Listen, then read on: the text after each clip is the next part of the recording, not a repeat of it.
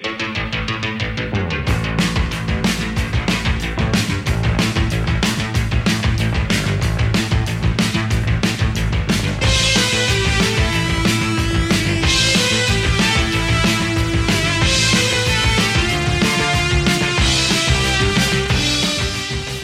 Hola, hola, hola, mis queridos rockeros. Espero que estén todos muy, pero muy bien y preparados para otro episodio de El astronauta del rock, en donde recorreremos los ecos de la semana, las noticias más importantes de los últimos días, obviamente en materia rockera. Y hoy, mis queridos amigos, estamos transitando, mientras estoy grabando este nuevo programa del astronauta del rock, un fin de semana muy pero muy especial porque finalmente se está llevando adelante el muy anticipado y esperado Power Trip Festival en la ciudad de Indio, California, con la vuelta a los escenarios nada más ni nada menos que de los ACDC que justamente van a estar tocando en el día de hoy cuando yo estoy grabando, el día sábado 7 de octubre. Cuando, como les digo yo, estoy grabando este episodio del astronauta del rock. De todas maneras, seguramente durante la semana se irán conociendo opiniones, audios, filmaciones y no tengan ninguna duda que yo los voy a estar manteniendo informados y voy a estar publicando todo en las redes del astronauta del rock y obviamente en el próximo episodio del astronauta del rock les voy a estar hablando largo y tendido eh, sobre todo lo que haya em, digamos, eh, eh, se haya conocido en materia informativa sobre este evento único y probablemente y probablemente, creo yo, irrepetible, al menos en el corto plazo. Lo que sí les puedo ir adelantando es que hoy sábado ya se conocieron algunas eh, informaciones respecto de lo que fueron los dos actos que tocaron en la noche de ayer, viernes 6 de octubre. Fueron justamente los Iron Maiden y los Guns N' Roses. Hubo cierta controversia entre los fans de Iron Maiden que no podían creer que Iron Maiden fuese telonero de Guns N' Roses. Está mal planteado eso, mis queridos rockeros. Acá no hay teloneros. Son tres días con tres actos principales. Día 1, Iron Maiden y Guns N' Roses. Día 2, Judas Priest, que tocan en lugar de Ozzy, con ACDC. Y día 3, el 8, el domingo 8 de octubre, tocan Tool y Metallica. ¿Por qué digo que acá no hay actos soportes? Porque en ninguno de los tres días hay otras bandas que toquen previamente. Y cada uno de los artistas que están participando del Power Trip Festival tiene tratamiento de headliner han llevado sus equipos, han llevado sus sistemas de iluminación, de sonido, han llevado sus pantallas. Cada uno de los actos, cada uno de estos tremendos artistas está siendo tratado como un headliner en sí mismo. Pero bueno, alguien tiene que tocar antes que otro. No nos vamos a poner en ese detalle. Como yo ayer hablaba de esto en un video que lo pueden encontrar en YouTube, en el Instagram del astronauta del rock. Pero como les decía, ya en el día de hoy temprano me puse a investigar sobre qué había sucedido en la noche de ayer, viernes, con Iron Maiden y con los Guns N' Roses, y todos coinciden en que han sido dos eh, muy, pero muy buenos, muy poderosos shows, tanto el de Maiden como el de Guns N' Roses. Iron Maiden básicamente lo que mm, se supo es que volvió a recorrer el setlist que em, está visitando en la gira de Future Past Tour, que obviamente ya sabemos eh, incluye algunos clásicos obviamente, y que se centra eh, fundamentalmente en Senjutsu, el más reciente álbum de Iron Maiden, y en Somewhere in Time, ese clásico de 1986. Acá tengo el setlist, se los voy a leer, son 15 canciones, no son muchas, pero son 15 temazos, la verdad que es un setlist demoledor. Lo que dicen es que eh, Iron Maiden con este eh, evento, con este, este, esta oportunidad de tocar, perdónenme, pero estoy muy mal de la garganta, estoy muy congestionado además, perdónenme.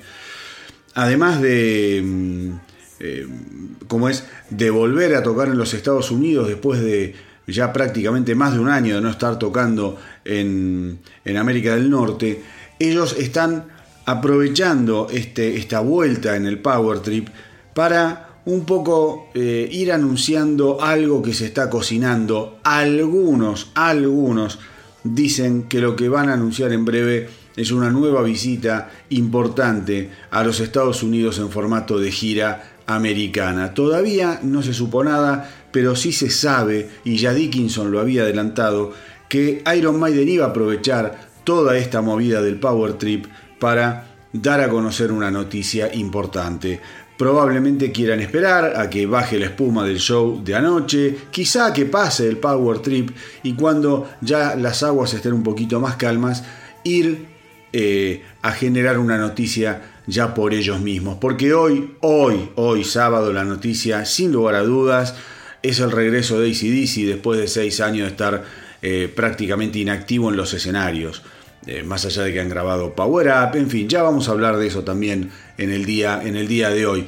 Pero volvamos al setlist que, como les dije, eh, ha sido demoledor. Las críticas los han realmente, realmente alabado muchísimo a, a los Iron Maiden y a su actuación de anoche con una energía potentísima y con un Bruce Dickinson realmente inspirado, eso es lo que se sabe hasta ahora. Yo ya he posteado en el Instagram del astronauta del rock un par de videos de lo que fueron las actuaciones de anoche de Iron Maiden. Todavía no conseguí videos de los Guns N' Roses, ni bien lo haga, los voy a estar posteando también en el Instagram. Les cuento entonces los 15 temas.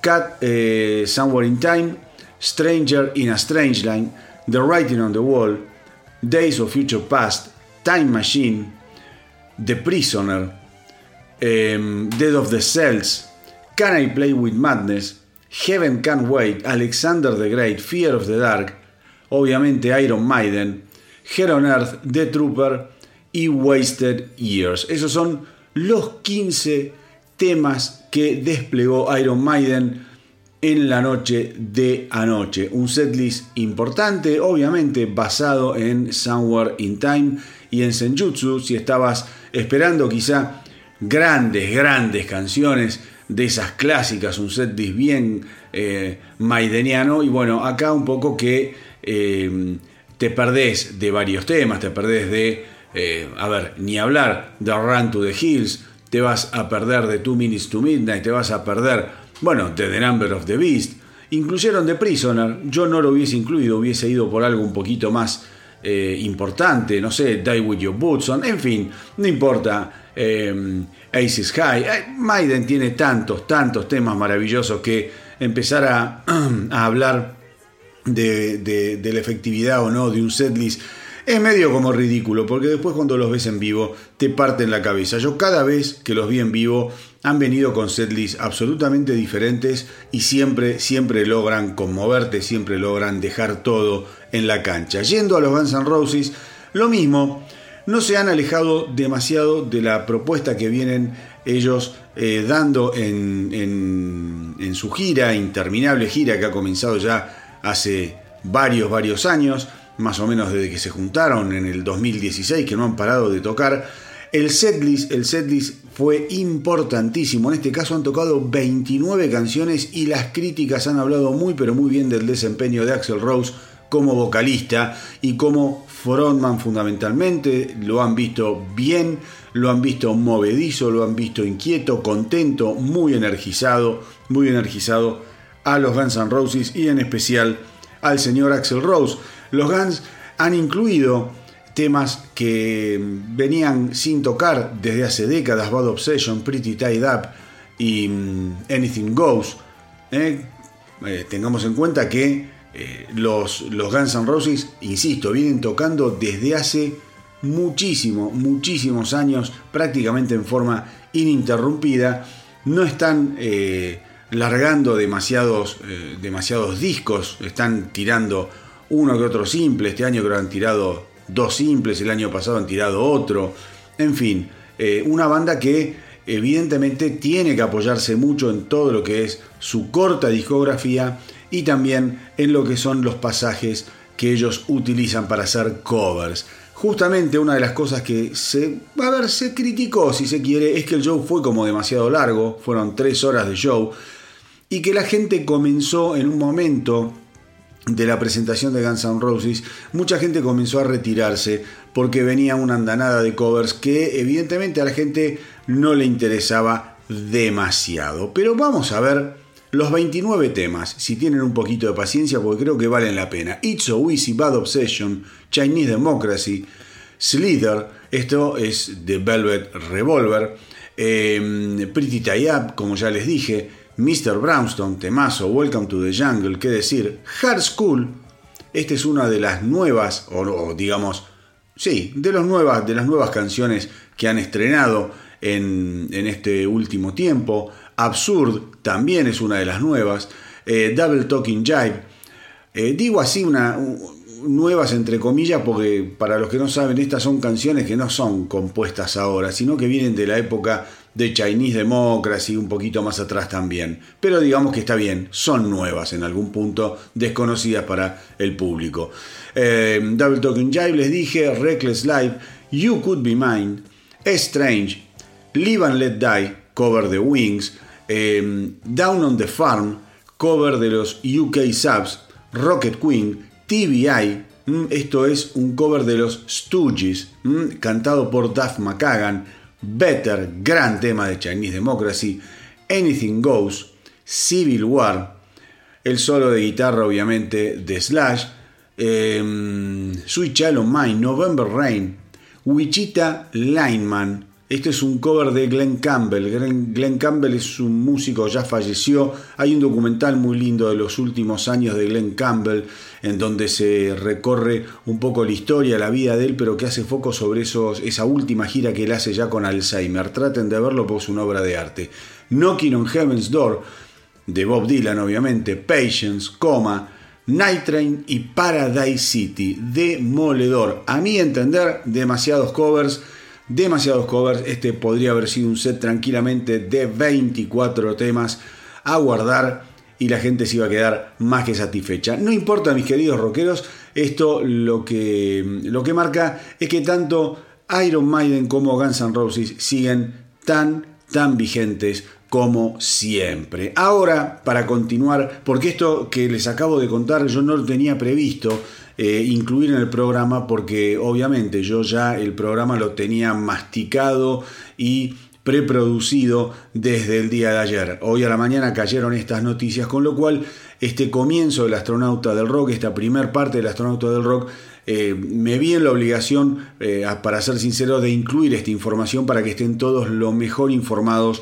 posible, con lo último, lo último, lo último. Como yo les decía, mis queridos rockeros, al principio, este es un fin de semana realmente maravilloso. Para todos los que amamos el rock, para todos los que amamos el heavy metal, para los que nos criamos disfrutando de la música, ver a bandas como ACDC, Tool, Iron Maiden, Judas Priest, Guns N' Roses y Metallica es algo realmente sensacional. Yo digo poder ver. No estoy eh, en el Power Trip, no estoy en Indio, estoy en Buenos Aires pero de alguna manera uno los ve, los siente. Esto no tengan dudas también de que se van a conocer videos, como ya se conocieron algunos de Maiden. Eh, a lo largo de estos días se van a ir también conociendo otros videos, muchos de ellos obviamente grabados por el público. Pero también estoy seguro que el Festival Power Trip lo vamos a poder disfrutar en alguna transmisión eh, muy cuidada, eh, que se haga en alguna red de streaming y va a quedar ahí colgado para que lo podamos disfrutar por eh, hasta el fin de los tiempos, por decirlo así. Con lo cual, creo que todos aquellos que adoramos el rock, en alguna medida, una parte de nuestro espíritu está en Indio, California, acompañando a estas verdaderas leyendas. Una verdadera locura, un sueño hecho realidad y la verdad es que me encantaría estar ahí, vibrando con toda la gente, y frente a semejante puré de leyendas, bandas icónicas que han marcado mi vida, de eso no tengan dudas. Desde que prácticamente me inicié en la ruta del rock and roll, esta gente de una u otra forma en algún u otro momento me acompañó. En mi caso, Tool es la banda que menos me interesa, es una banda que nunca termina de entrarme. Creo que son genios, son geniales como compositores, como intérpretes, sí señor, me saco el sombrero. Sin embargo, eh, son muy complejos, al menos para mi gusto. Yo tengo un gusto muy cuadrado, rústico, a veces hasta ordinario, diría. Eso no quiere decir que no disfrute, como todos ustedes ya saben, del rock sinfónico, del rock progresivo o qué sé yo, eh, que, puede venir eh, por el lado más complejo. Pero cuando hablamos de rock, ya cuando me le empezás a complicar demasiado con el rock, a mí me cuesta. A mí, insisto, me cuesta. a esta altura de la vida lo tengo que decir, creo que esto ya me lo han escuchado decir o en algún especial o en algún otro episodio, algún otro programa. Eh, que Tool es una banda que admiro, pero que no disfruto tanto. No es de ahora, no es de ahora. Ya desde que Tool dio los primeros pasos con esos videos raros que te mostraban en la MTV, a mí me descolocaron, de entrada, ¿eh? Yo venía acostumbrado a, a otra cosa y bueno, nunca, nunca terminaron de de, de, entrar en, mi gusto, en mi verdadero gusto. Eh, pero si vamos a los verdaderos cachetazos, a esos que sí me despabilaron y que fueron mancillando la inocencia de este joven rockero, eh, bueno, tengo que confesarles también, cosa que ustedes seguramente pueden, pueden saber si es que siguen el programa. Bueno, los ACDC fueron los primeros de todo este tándem que llegaron a mi vida y que aún hoy considero una de mis bandas favoritas junto a los Rolling Stones o a los Kiss. Grandes compañeros a los que escucho prácticamente todos los días son los ACDC. Les cuento algo más que me acabo de enterar. Se conoció un, un video en, realidad eh, lo publicaron en Twitter o X, como se llama ahora, es un video de la puerta abierta de la sala de ensayo donde está ensayando ACDC antes de presentarse en el día de hoy y suena Given the Dog a Bone. Given the Dog a Bone. Así que vamos a ver si esta noche lo tocan. Se los cuento porque me acabo de enterar. Recién estaba hablándoles y me entró la noticia. Em, los segundos que escuché de, de este de este festival, podría eh, decirles que fue, fueron los Iron Maiden. Eh, Iron Maiden con The Number of the Beast. Llegó muy de casualidad después de que un amigo mío de la Secu se comprara el álbum impresionado por el arte de tapa sin que ninguno de nosotros supiera demasiado sobre la propuesta de la banda. Ya lo dije también en el especial de Iron Maiden que pueden escuchar y que está disponible en todas las plataformas de streaming. Creo yo que los cinco primeros álbumes de, Iron Maiden están dentro de las obras y de los periodos más brillantes de la historia del metal. No tengo dudas de eso. Acto seguido creo que podría entrar, bueno, los Judas Priest fueron la banda también que, que me acompañaron. En orden les estoy diciendo de cómo la fui descubriendo. ¿no? ACDC, Iron Maiden, Judas Priest. Los descubrí con Screaming for Vengeance eh, para comenzar una historia de amor incondicional que los convierte probablemente también en una banda a la que trato de escuchar todos, todos los días. Aunque sea una cancioncita, no me importa. Tienen que estar. Me gusta mucho, por ejemplo, ir en el subte cuando voy a la oficina, bien temprano, eh, ir escuchando Judas Priest, me encanta. Em, también de Judas Priest, sepan que hay no uno, sino dos especiales, como hay dos especiales del astronauta del rock de ACDC.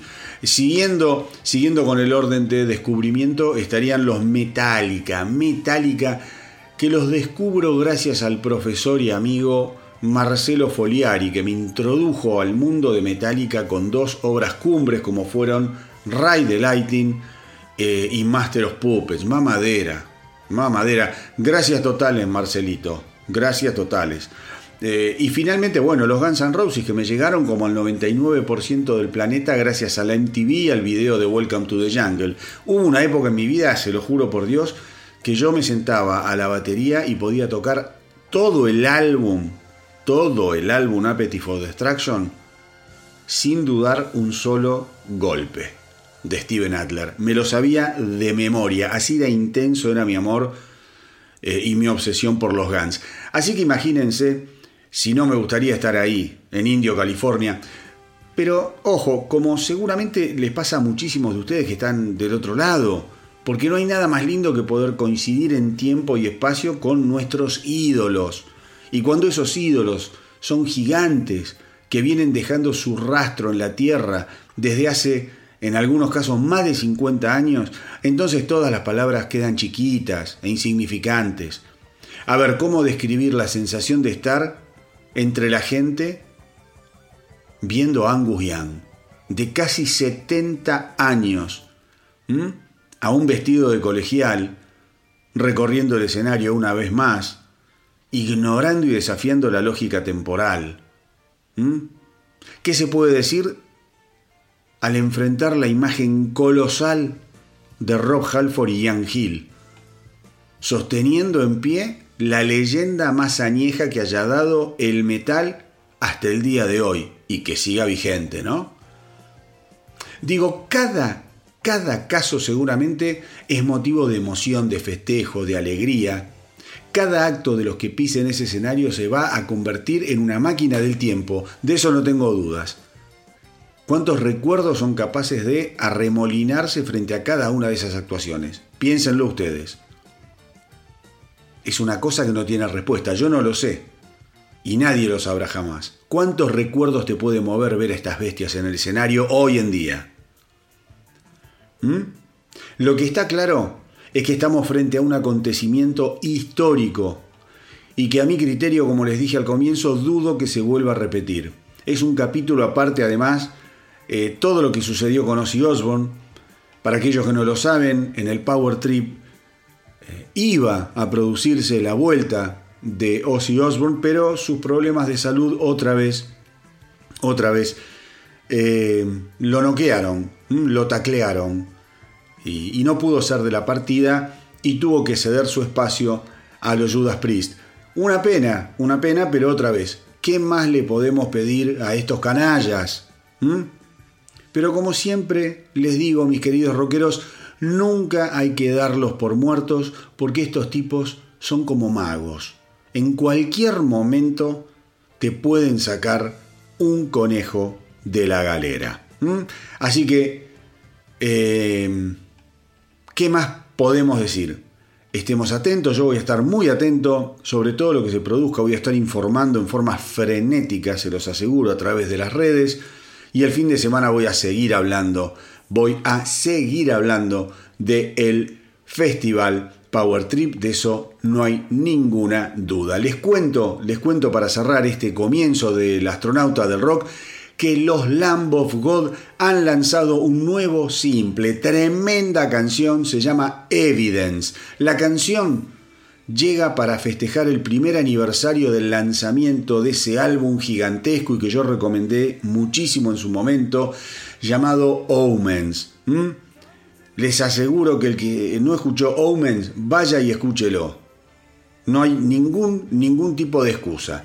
El sábado 7 de octubre, hoy cuando estoy grabando el eh, mm, programa, el episodio del astronauta del rock, además los Lamb of God van a lanzar por primera vez em, una, eh, un documental a través de YouTube llamado Making of Omens.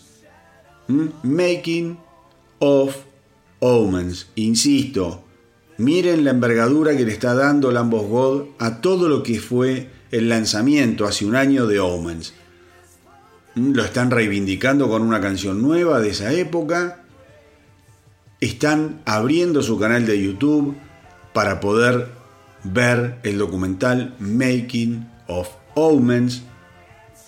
Con lo cual Estamos hablando de un disco realmente fantástico. Recordemos que además Omens, que llegó eh, en un momento de, quiebre para los Lamb of God, porque ellos venían de una etapa muy difícil después de que tuvieran que despedirse de su baterista histórico Chris Adler, eh, marcó un momento importante porque se une a la banda una eh, verdadera máquina de los tachos, un baterista impresionante llamado Art Cruz, un tipo que merece la pena, merece la pena ser escuchado. Además, además, Omens venía a continuar, venía a continuar eh, una, una maravilla como también había sido el disco anterior, el álbum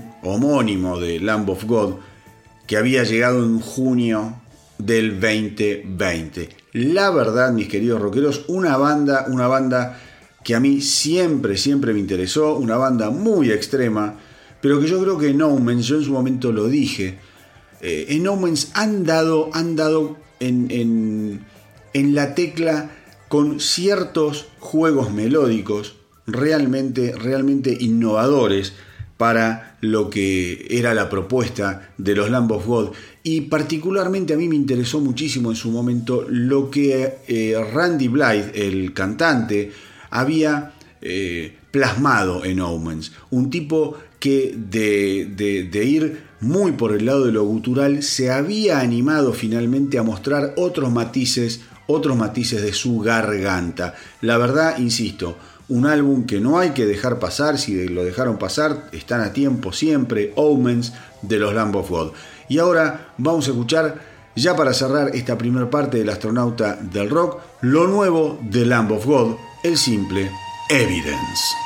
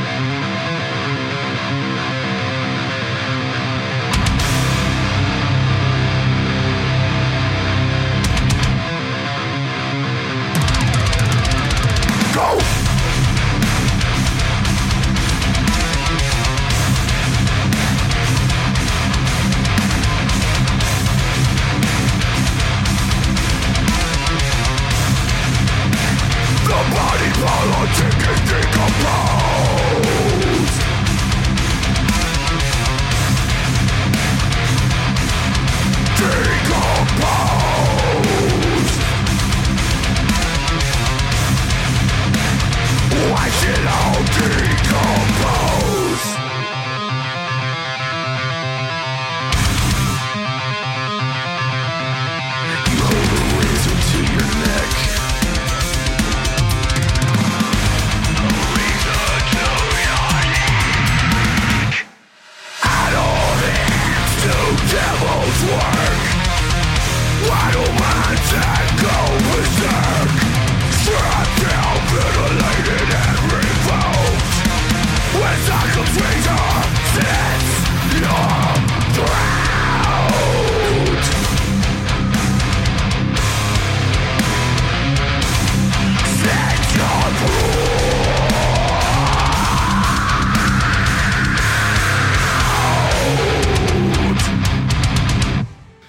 Y ahí se iba el primer estreno del día de hoy del astronauta del rock, los Lamb of God con Evidence, tema increíble como les dije.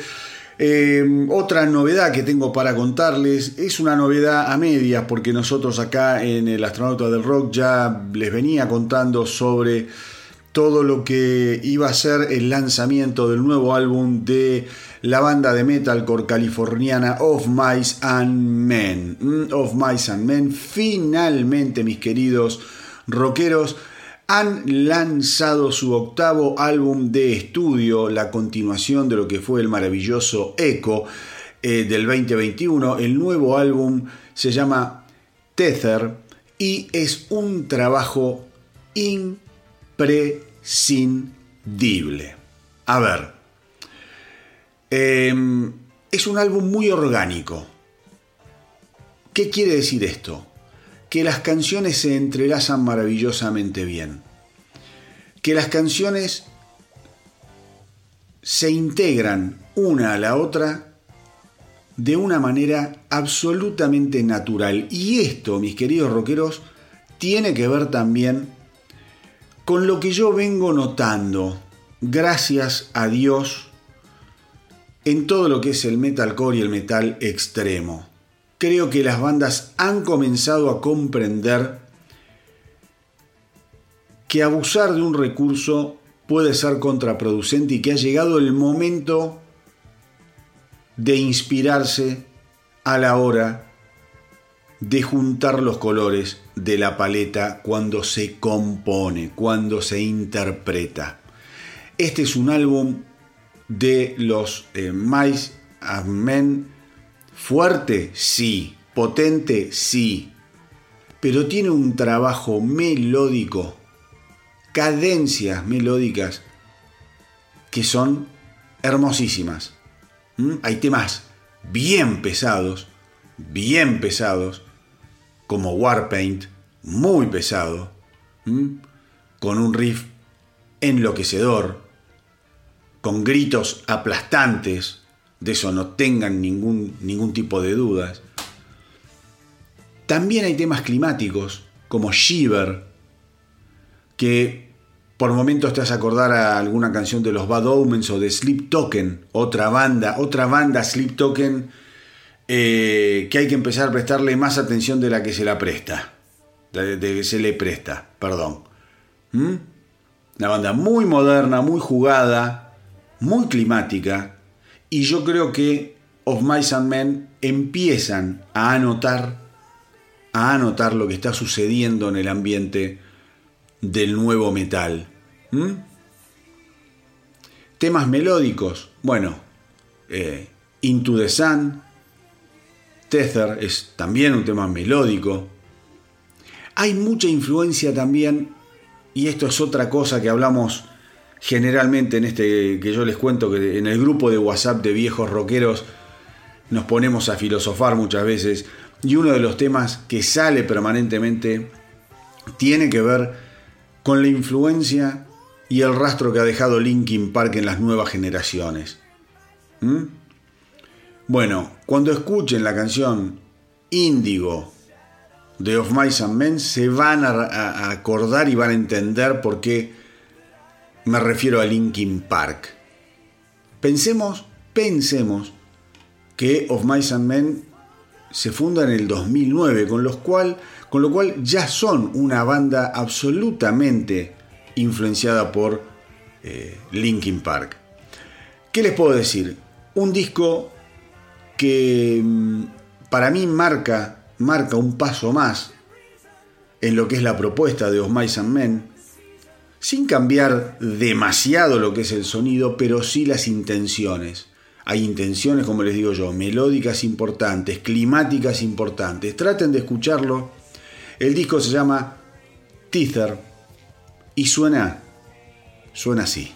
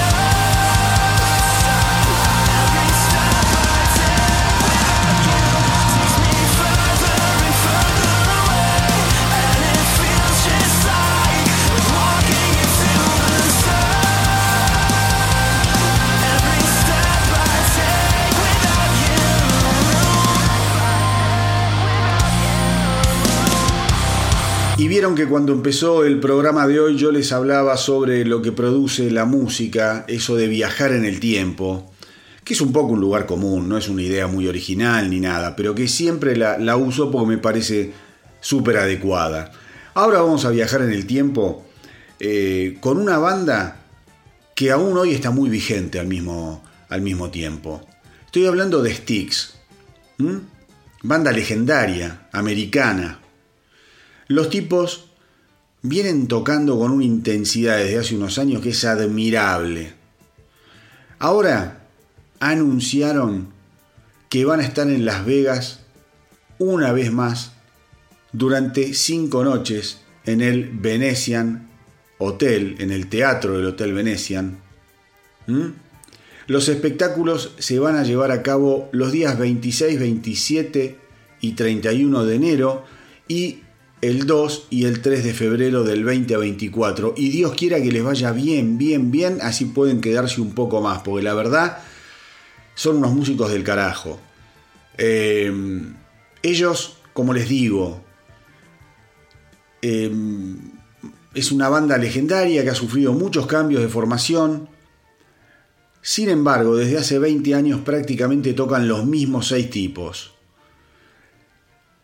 Y en esa refundación, en ese renacimiento de Styx, han logrado sacudir el avispero nuevamente, al principio con mucho trabajo.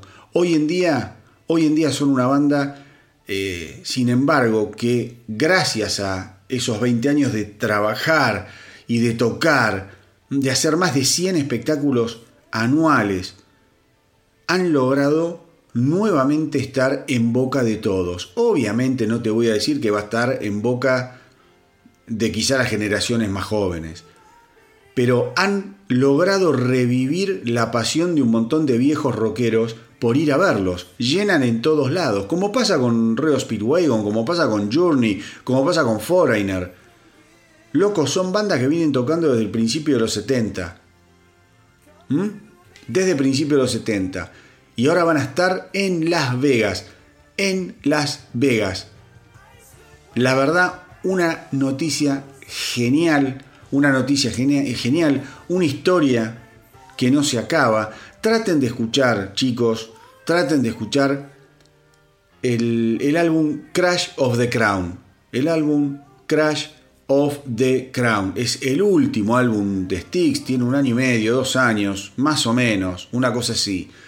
Y el anterior también estaba buenísimo, era una obra una obra conceptual, a ver si la busco rápido y la encuentro. A ver, porque es realmente, realmente.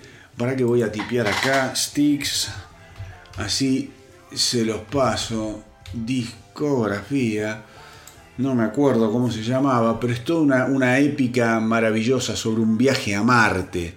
Eh, un álbum sinceramente que a mí me había encantado The Mission del 2017, acá está, The Mission del 2017 y Crash of the Crown, el que les digo yo que es el último álbum es del 2021. Entonces, insisto, una banda que está muy, pero muy al palo, que ahora van a estar tocando en una residencia en Las Vegas y que solamente por eso a mí me dan ganas de escucharlos.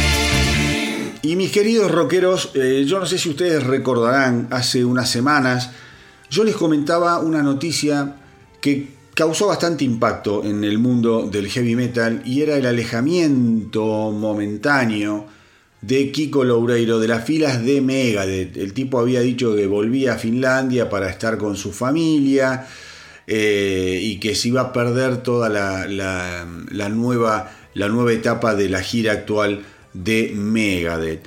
Entonces, eso quedó ahí, eso quedó ahí.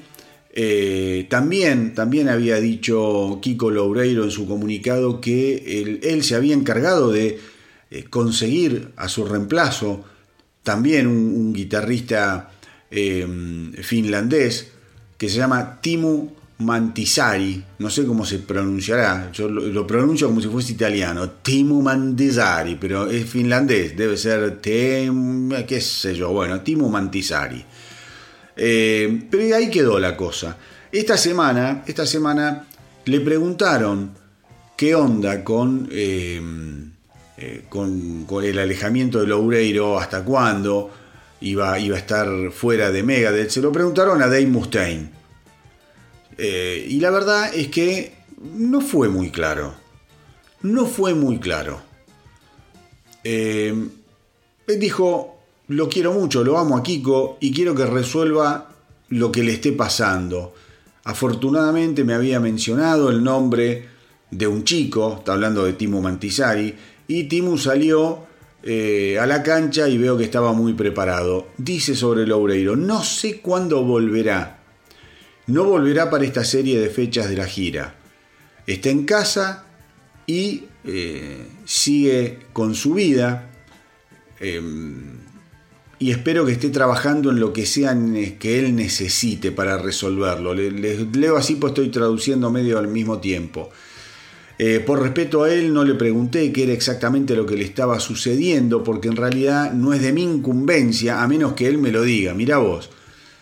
Pero creo que para cualquiera de los fans, eh, que tenían eh, dudas de cómo iba a sonar Megadeth, yo lo que les puedo decir es que no se preocupen, siempre elegí a buenos guitarristas en el pasado y los entreno muy bien. Lo mismo hice con Timu, que ya está sacando temas nuevos para incluir en el set.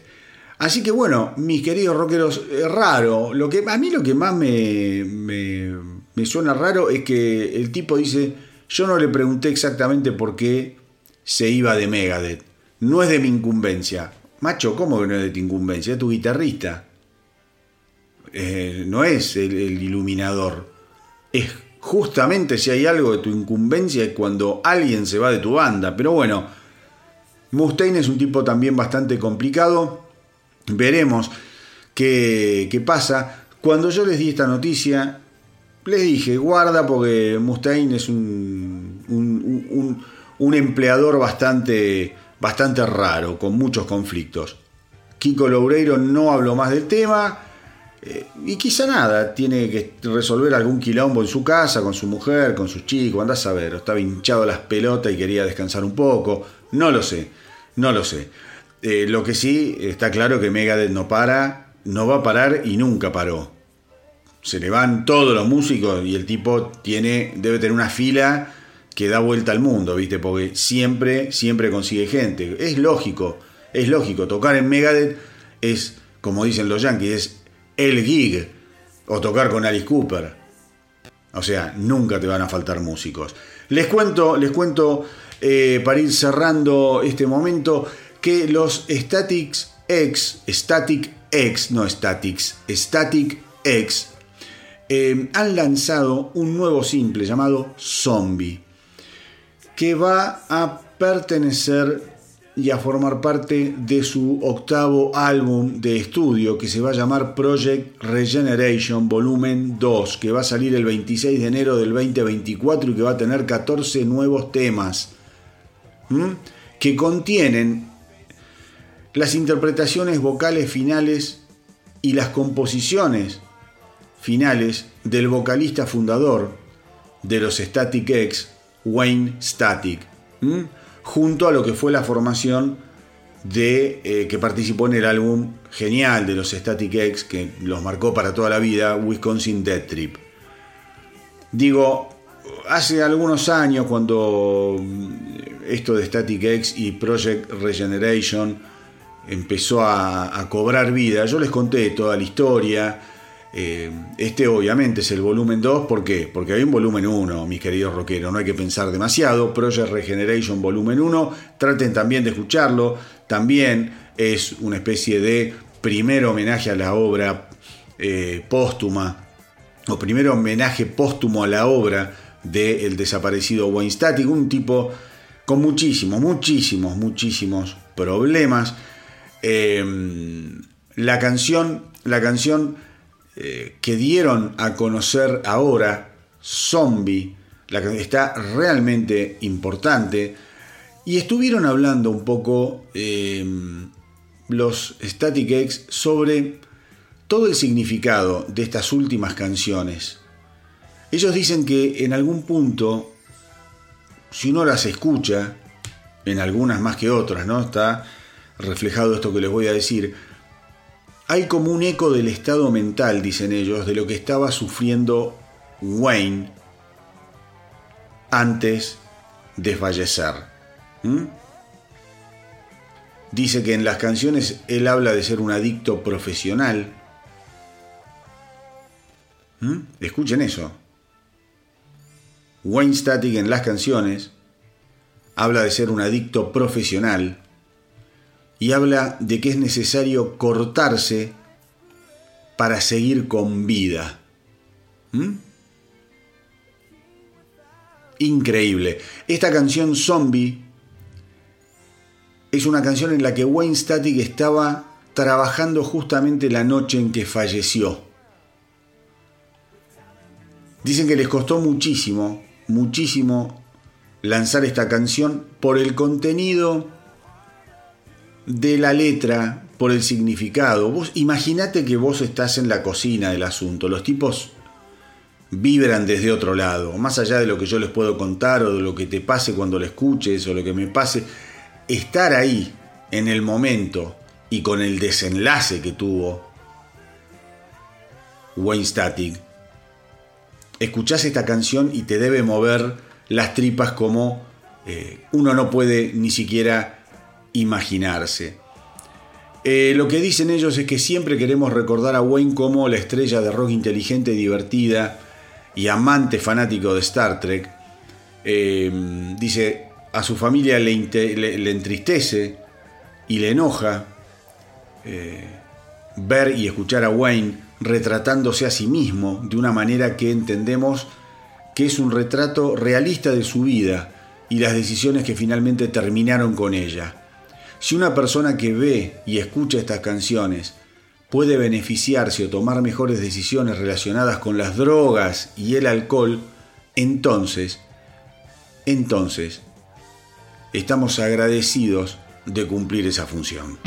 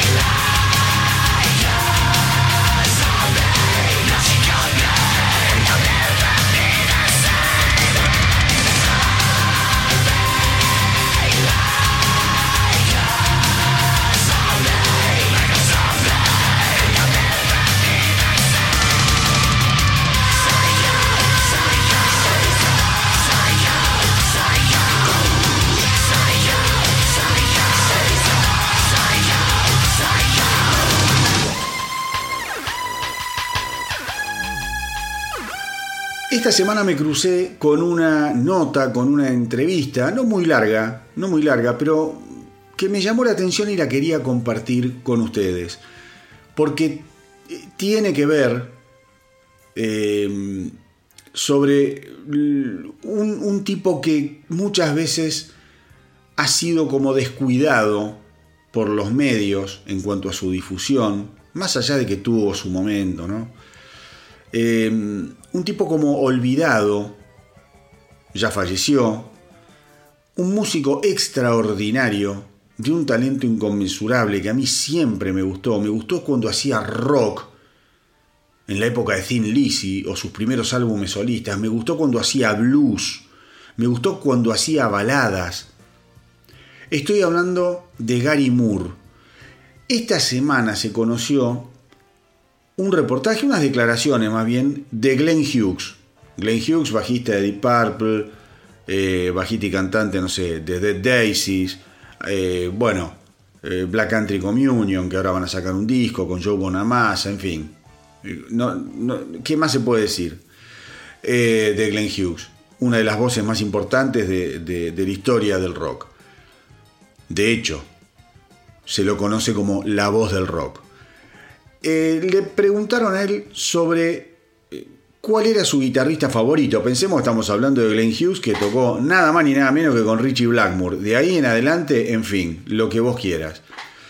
Eh, y él dice, mira, yo toqué con Joe Satriani, con Richie Blackmore, con Joe Bonamassa, con Brian May, con Jerry Cantrell, y puedo seguir, dice, puedo seguir.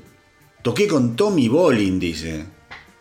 Para aquellos que no, no están muy al tanto, Tommy Bolin fue el guitarrista que reemplazó nada más ni nada menos que a Richie Blackmore en la época de, de, Deep Purple, cuando estaban eh, Glenn Hughes y David Coverdale. La última, la última etapa de, de lo que fue Deep Purple en la década del 70. Dice, podría continuar porque toqué con medio mundo, dice, pero mi amigo más querido y con el, que empecé a trabajar en el año 1979 y que yo considero que fue el mejor violero con el que laburé, fue Gary Moore. Y ahí me quedé, mis queridos rockeros. Dije, qué lindo que alguien lo reivindique. ¿Mm? Dice Glenn Hughes que eran muy cercanos. Ellos trabajan en un álbum del que ahora vamos a escuchar una canción un álbum de Gary Moore que se llama Run for Cover, es el quinto álbum de Gary Moore. Eh, y él recuerda esa etapa, dice que fue muy, muy, muy lindo trabajar con él, tocar con él, arreglar las canciones. Muchas veces lo hacíamos en mi estudio, en mi casa, cada uno sentado en un sofá escribiendo canciones. Dice, era un tipo increíble, increíble. Dice, insisto, he tocado con medio mundo, pero Gary Moore, Gary Moore realmente fue el mejor de todos. Como les digo, ellos trabajan juntos en Run for Cover, que es el quinto álbum de Gary Moore, un álbum gigantesco a mi entender, de 1985, en el que Glenn Hughes no solo toca el bajo en varios temas, sino que además le pone la voz a cuatro canciones del álbum. Pero ahora vamos a escuchar una canción que a mí me enloquece de Run for Cover, que la canta Gary Moore, que además era un gran cantante, era un gran cantante, y que se llama Empty Rooms.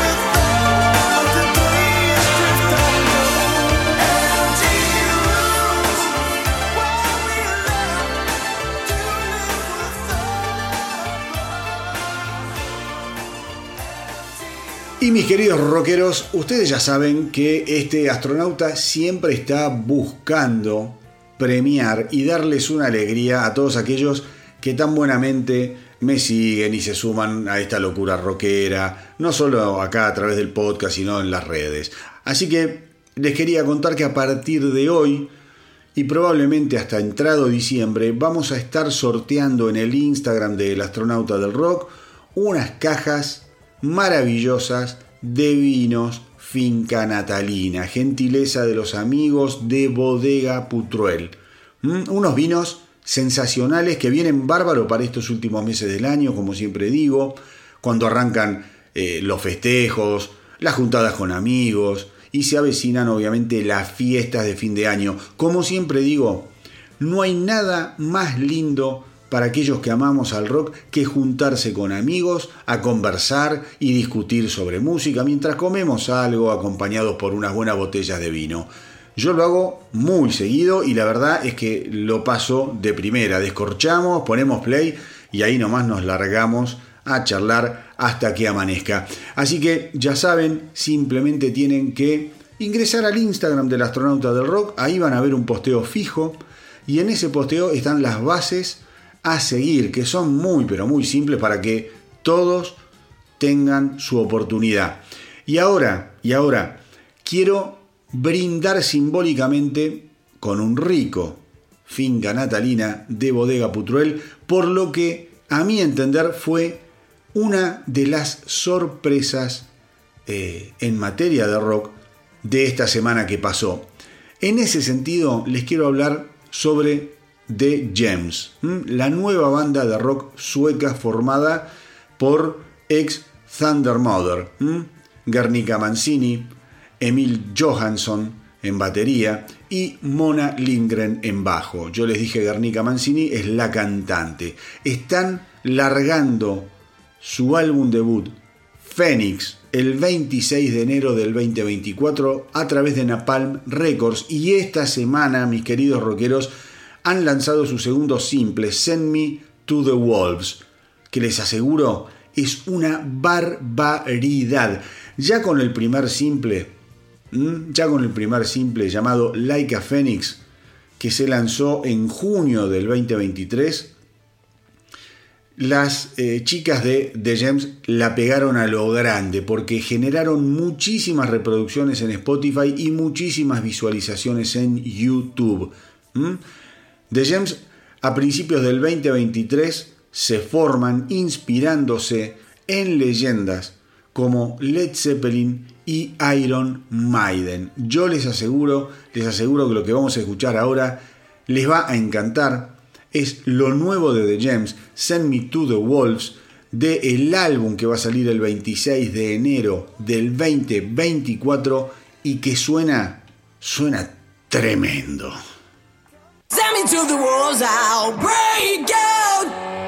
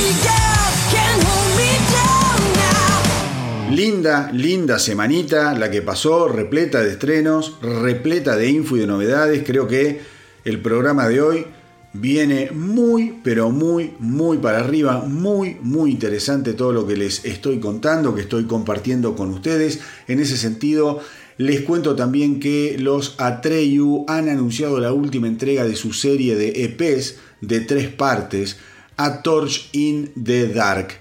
Mm, esto va a salir el 3 de noviembre y que va a dar paso finalmente a un álbum llamado The Beautiful Dark of Life que se va a lanzar en diciembre. Básicamente lo traduzco, ellos, los Atreyu, se propusieron ir adelantando en formato de EP su nuevo álbum que va a salir en diciembre y que se va a llamar The Beautiful Dark of Life. El último el último de esos EP, va a salir el 3 de noviembre. Y se va a llamar A Torch in the Dark. ¿Mm? A Torch in the Dark. Em, los dos anteriores, para aquellos que les interesa, si los quieren buscar y los quieren escuchar, recordemos que se llamaban The Hope of a Spark y The Moment You Find Your Flame. Todo eso, todo eso, más A Torch in the Dark, va a componer The Beautiful Dark of Life.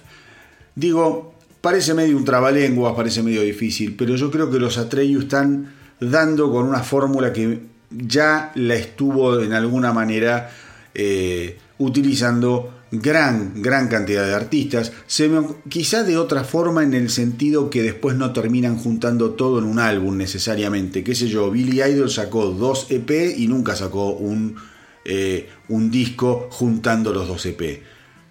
Pero bueno, eh, en alguna manera ellos lo quieren condensar finalmente en formato de, de LP y listo, lo harán. Pero si ya te escuchaste cada uno por separado, no sé qué sentido tendrá eh, si no tiene algún extra, que lo saques todo en formato de LP, lo que ya sacaste en formato más, más acortado. Ellos dicen que cada EP recorre los ciclos de la vida, las estaciones de la vida, por así decirlo, para contar una gran historia al final. Así que es una forma de profundizar un poco más con un tipo de historia y también eh, de una forma que podemos hacer que nuestra audiencia realmente pueda concentrarse en porciones más pequeñas de canciones a la vez. Ahí está, por ahí va. Por ahí va lo de Atreyu. Por ahí va lo de Billy Idol. ¿Mm? Hay bandas, yo, Within Temptation también está queriendo ir por el lado muy de los simples. Entienden los artistas finalmente que la ventana de atención del público cada vez es menor y que despilfarrar, cosa que yo vengo diciendo bastante seguido, creo que en el programa anterior lo dije, despilfarrar, como hicieron los, eh, los Guns los eh, Rejo Chili Pepper, 36 canciones en un año es una pelotudez grande como una casa. Después discutimos si está bueno o malo, regular y si valen la pena las 36 canciones. Es otra discusión. Nadie, nadie, nadie. Si hay alguien del otro lado que realmente haya escuchado más de, no te quiero decir 10 veces, más de 3 veces cada uno de los dos últimos álbumes de los Rejo Chili Peppers, por favor, tomes el trabajo, tomes el trabajo de decirme, yo, me lo escriben, me pueden escribir en el Instagram, me pueden escribir en el Facebook, porque la verdad, yo soy muy fanático de los Rejo Chili Peppers. Lo escuché, creo que una vez entero cada uno y después los punteo cada tanto. Y la verdad son tantas canciones que me olvido cuáles son las que me gustan. Entonces yo creo que los Atreyu, está bien lo que entendieron eso, están entendiendo eso y creo que las bandas deberían empezar a, avisparse un poco. Ya no vale la pena, negro, estar sacando 18 canciones, 20 canciones, no te las escucha nadie, las escuchás una vez. El último disco de Metallica, insisto, 72 Seasons, un buen disco es un laburo escucharlo todo junto, de un tirón. Es un laburazo escucharlo de un tirón varias veces. Yo me acuerdo los grandes discos de mi vida, Back in Black lo escuchaba una vez atrás de la otra. Primero porque eran excelentes, cosa que 72 Season puede ser muy bueno, pero ni en pedo llega a, esa, a una calidad semejante. Ni siquiera a un álbum negro, te quiero decir, para comparar con algo de Metallica. Pero digo, la, atención es mucho más corta de la gente. Muchísimo más corta. Entonces, eh, yo te entiendo, el artista después hace lo que necesita hacer y comunica como quiere y bueno, toda su filosofía, ¿no? Un senjutsu de Iron Maiden. Book of Souls. Disco maravilloso, majestuoso. Ahora, te lo pones a escuchar en continuado como hacías con The Number of the Beast, me dirás, los tipos están en otro viaje. Perfecto. Yo te hablo de otro tema, te hablo de la audiencia. Me parece que lo mejor, lo mejor cuando se producen los milagros, es cuando la audiencia y la banda están en el mismo viaje, están en la misma página. Insisto, no hablo de la calidad de la obra, hablo de los formatos. Bueno, da para muchísimo. Eh, y evidentemente debe haber bandas con más capacidad de hacer las cosas en formas concisas y que pasará también eh, por una cuestión de formación eh, musical y, de, inquietudes artísticas. Así que ya les digo, es un tema, no tengo la verdad revelada, es lo que me nace a mí, lo que me pasa a mí como oyente. Lo nuevo, lo nuevo de Atreyu que adelantaron esta semana como parte de su último EP A Torch in the Dark se llama I y está buenísimo.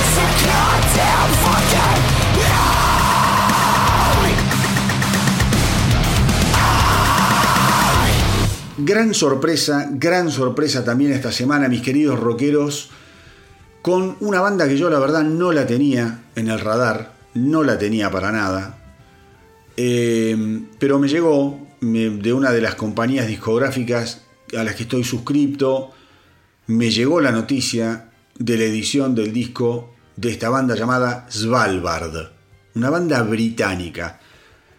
Con ese nombre eh, y cuando vos ves la tapa del disco, a vos decís, estos son escandinavos, no sé, estos son de, de Noruega, no, son británicos los tipos. Svalbard. Impresionante, una banda fuerte. ¿Qué hacen? Hacen un hardcore mezclado con punk, con heavy metal, pero también hay ambient. La verdad que me encantaron, me puse a investigar se formaron en el año 2011, ya tienen cuatro álbumes de estudio. One Day All This Will End del 2015, It's Hard to Have a Hope del 2018, When I Die Will I Get Better del 2020 y The Weight of the Mask que acaba de editarse el 6 de octubre y que a decir verdad es el único que me puse a escuchar. Pero quedé muy manija y voy a darle eh, pelota y le voy a prestar atención y le voy a dedicar tiempo a los otros tres álbumes. ¿Mm? Traten, eh, traten de escucharlo con la mente abierta. Porque, insisto, es una banda muy fuerte, muy fuerte, pero dales la oportunidad porque terminan hipnotizándote. ¿Mm?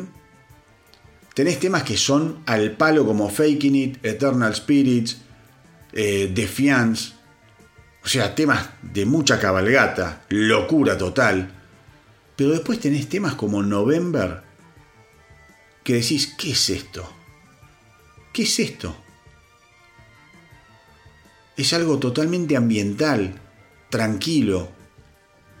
Mezcla mucho el post-metal, el black metal, pero lo hacen muy bien, muy refinados, muy refinados. Una banda que me asombró, realmente me asombró. Por momentos también, si tenés que buscarle alguna en alguna canción te podés cruzar con alguna influencia, decís, de los Deftones, pero después nada que ver con los Deftones. Digo, son esas bandas como inclasificables por momentos. Me parecieron realmente increíbles. Svalbard, seguramente muchos de ustedes los conocen y los felicito, eh, pero justamente cuando yo les digo, mis queridos rockeros, hay que abrirse, hay que escuchar, hay que estar atento y hay que buscar. Hay un montón de cosas que uno no conoce. Yo no conozco todo, les estoy dando justamente un ejemplo. No conozco, pero ni el 10% de lo que debe estar pasando en, en, el ambiente del rock. Obviamente sé, sí, sé, leo, sí, leo, investigo, sí, investigo, pero no hay que cerrarse. Te cae un Svalbard con cuatro discos y vos decís, ¿dónde mierda estuve todo este tiempo que no los conocía? ¿Dónde estuve? Así que nada, se los quería recomendar. Vamos de nuevo, el disco se llama The Weight of the Mask, lo nuevo de Svalbard, banda británica de Bristol, formada en el año 2011, que tiene otros tres álbumes que les prometo escuchar. Eh, así que espero que a ustedes les guste tanto y les interese tanto como a mí les despierte ese bichito de intriga y de búsqueda para investigar un poquito más en la discografía de los maravillosos Svalbard.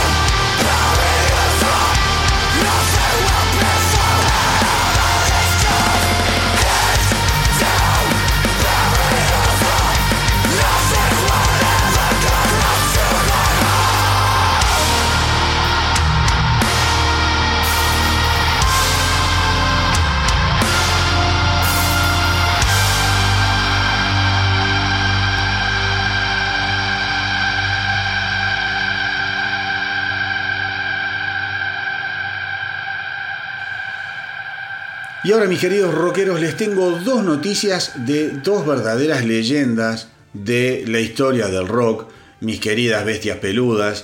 Eh, vamos a hablar un poco de Lemmy eh, y de Motorhead y un poquito de los Scorpions. Con respecto a Lemmy, les cuento que em, se va a estar editando yo suelo, ustedes ya saben, leer mucho todo lo que tiene que ver con biografías y me encantan los libros de rock y siempre hablo de la editorial Rufus Publications. Bueno, van a editar Portraits of Lemmy, que va a pasar a ser el octavo libro de la serie Portraits, que sería algo así como retratos. Y es una celebración fotográfica, obviamente, de Ian Lemmy Kilmister, cantante, bajista, genio, fuerza impulsora, dios de Motorhead. Eh, es un, libro aparentemente bien grandote, libro como se llama de un tamaño tipo mesa de café, que recorre la carrera de una de las figuras más notables del rock desde principios de la década del 70 y hasta su muerte en el 2015, a través de una serie de fotografías bien clásicas, raras, tomas y fotos que nunca antes fueron vistas. Es un testimonio, sin lugar a dudas, según lo que anuncia Rufus Publications, de eh, una de las figuras más grandes y convincentes del rock. De eso no tengan dudas. El libro tiene un tamaño de 230 milímetros, encuadernado en un estuche, viene 240 páginas, impreso en papel estucado, mate de 170 gramos. El libro además viene con un póster desplegable y se presenta en un estuche negro con un logotipo en lámina dorada. Lo quiero ya, mis queridos rockeros. La edición principal viene, claro, está muy bien. La primera edición que están haciendo de lanzamiento va a tener 666 copias numeradas y se va a vender a un precio de 55 libras. Qué lindo, qué lindo tener la copia, la última, ¿no? La 666. Sería realmente, realmente hermosa. Estos libros ya están a la venta, salieron el, ayer, 6 de octubre, a, la venta. Y eh, recordemos, mis queridos rockeros, que estamos hablando de un ser que le dedicó, le dedicó absolutamente toda, toda su vida desde su juventud al rock, al metal, al rock pesado, mm, al speed. Pobrecito Lemmy moriría un 28 de diciembre del 2015 cuando tenía 70 añitos, poco después de enterarse que padecía de un cáncer. Ya venía muy mal de salud, lo hablamos muchas veces, así que bueno, gran, gran noticia eh, la de la edición de Portraits of Lemmy. Les dije también que les iba a hablar de los Scorpions. Mikey D, que justamente tocó con Motorhead durante 23 años antes de unirse a Scorpions en el año 2016, em, estuvo hablando porque le preguntaron eh, cuánto pensaba que podía durar la carrera de Scorpions. Viste que hoy están, eh, hay toda una serie de periodistas eh, que se anticipan a las necrológicas, como digo yo, ¿viste? Están, ¿y hasta cuándo vas a tocar? ¿Y cuándo van a colgar los botines? Déjense de hinchar las pelotas, déjenlos tocar. De lo único que hicieron en toda su vida, colgarse una guitarra y agarrar un micrófono. ¿Qué mierda quiere que hagan? ¿Para qué se van a jubilar? Se pegan un tiro en las bolas. ¿Mm? Mikey dice, están todos en excelente forma, y mientras todos estén sanos, eh, y todavía amen las giras y tocar, pueden seguir adelante por siempre. ¿Por qué me enojo? Porque hace poco también le preguntaron, eh, ¿cómo, llama? A, Schenker, le preguntaron a Klaus Main, che, Rudolf, ¿hasta cuándo van a tocar? No rompan las bolas, el tipo dijo, hasta que quieran los dioses, como diciendo, hasta que nos muramos, hasta que nos, nos corten la piola de arriba, ¿viste? Mikey D dice, la gente se pregunta, ¿cuánto tiempo podés aguantar? Lo escuchamos todo el tiempo con Motorhead también. ¿Mm? Y la verdad tocamos hasta que Lemmy no pudo más, dice, hasta que se murió, como diciendo, nos morimos tocando en esta, en esta profesión. Yo toco para colmo en bandas de gente vieja, yo soy viejo. Voy a cumplir 60, dice, el 31 de octubre, pero realmente es una pregunta que no tiene ningún tipo de respuesta. Insisto, insisto, eh, querer jubilar a estos rockeros, y, más teniendo en cuenta lo que, lo que les conté al principio del Power Trip. Angus Young tiene 68 años, Brian Johnson 73, 74. Y hoy van a tocar en vivo para 75, 80 mil personas. ¿Vos te pensás que los jubilás tan fácil estos tipos? Se pueden tomar un descanso, pero se les canta el forro de las pelotas, volver a tocar. ¿Y quién le va a decir? No, vos no, porque ya estás viejo. Chupala. La gente insiste en jubilar a estos rockeros de ley, como a tantos otros, pero gracias a Dios, gracias a Dios, están en perfecta forma. Y, y mira, y ya para cerrar, Ozzy Osbourne, destrozado, no puede caminar, no, no saben ya de qué operarlo. No pudo presentarse en el Power Trip, pero en tres años te grabó dos discazos y ya está trabajando en un disco nuevo. Entonces, paremos, paremos de, de querer hacerles marcar la tarjeta de salida y que sigan rockeando por siempre.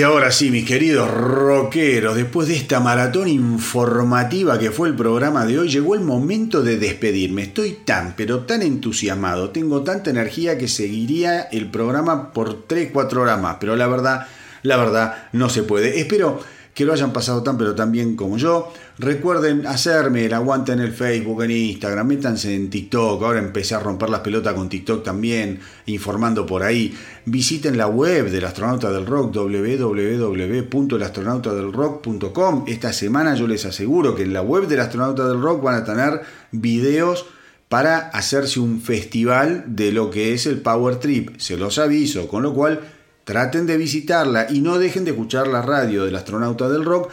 en donde le van a dar un descanso a sus playlists que se las conocen de memoria y se van a sorprender nuevamente con la música que nadie más pasa. Y hoy, mis queridos rockeros, para despedirme, les cuento que las legendarias, podemos decir, Vixen, Vixen, ese grupo de chicas ochentosas, bueno, ellas son mujeres, ¿eh? Creo que de aquella época queda una, pero no importa, están fenómenos quieren seguir rockeando, quieren seguir jugando. El otro día me enteré que la cantante original de Vixen es, no me acuerdo el nombre ahora, pero se dedica a, la ortodoncia, es eh, instrumentadora dental, una cosa así, hace limpiezas dentales, sigue tocando la loca, todo con el marido, salen de gira, qué sé yo, no está en Vixen, pero se dedica a eso. Dice que viene de una familia de odontólogos y que bueno, le, pegó después de que Vixen cayera en desgracia, que eh, le empezara a ir no tan bien. Dice, bueno, me tenía que ganar eh, algún dinero y trabajo con un odontólogo y soy la encargada de, instrumentarlo y de hacer limpiezas eh, bucales. Me, pareció interesante cómo, cómo, se la rebuscan los rockeros cuando no están en el escenario.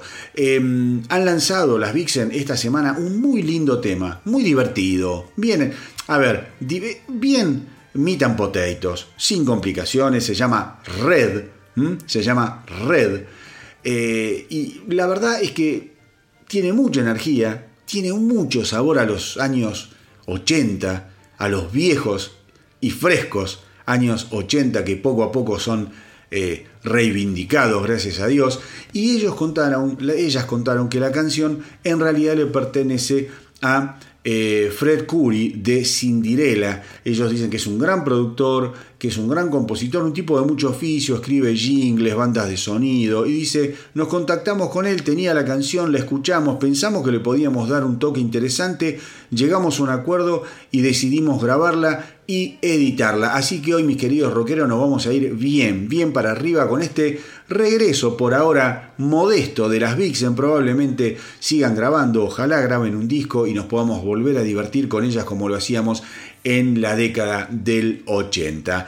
Eh, mis queridos rockeros, como siempre les digo, hagan correr la voz para que nuestra tripulación no pare de crecer. Nos encontramos en el próximo episodio de El astronauta del rock.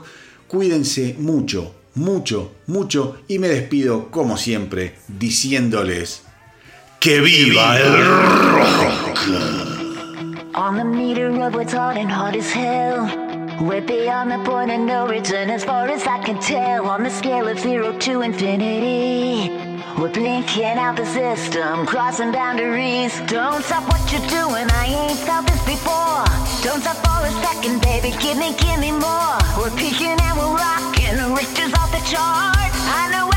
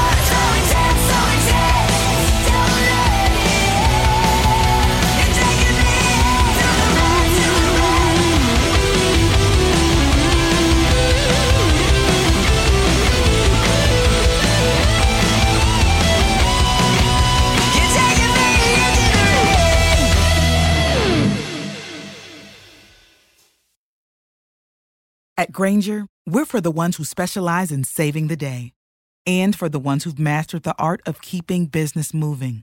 We offer industrial grade supplies for every industry with same day pickup and next day delivery on most orders, all backed by real people ready to help.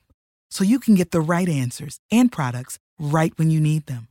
Call, clickgranger.com, or just stop by. Granger, for the ones who get it done.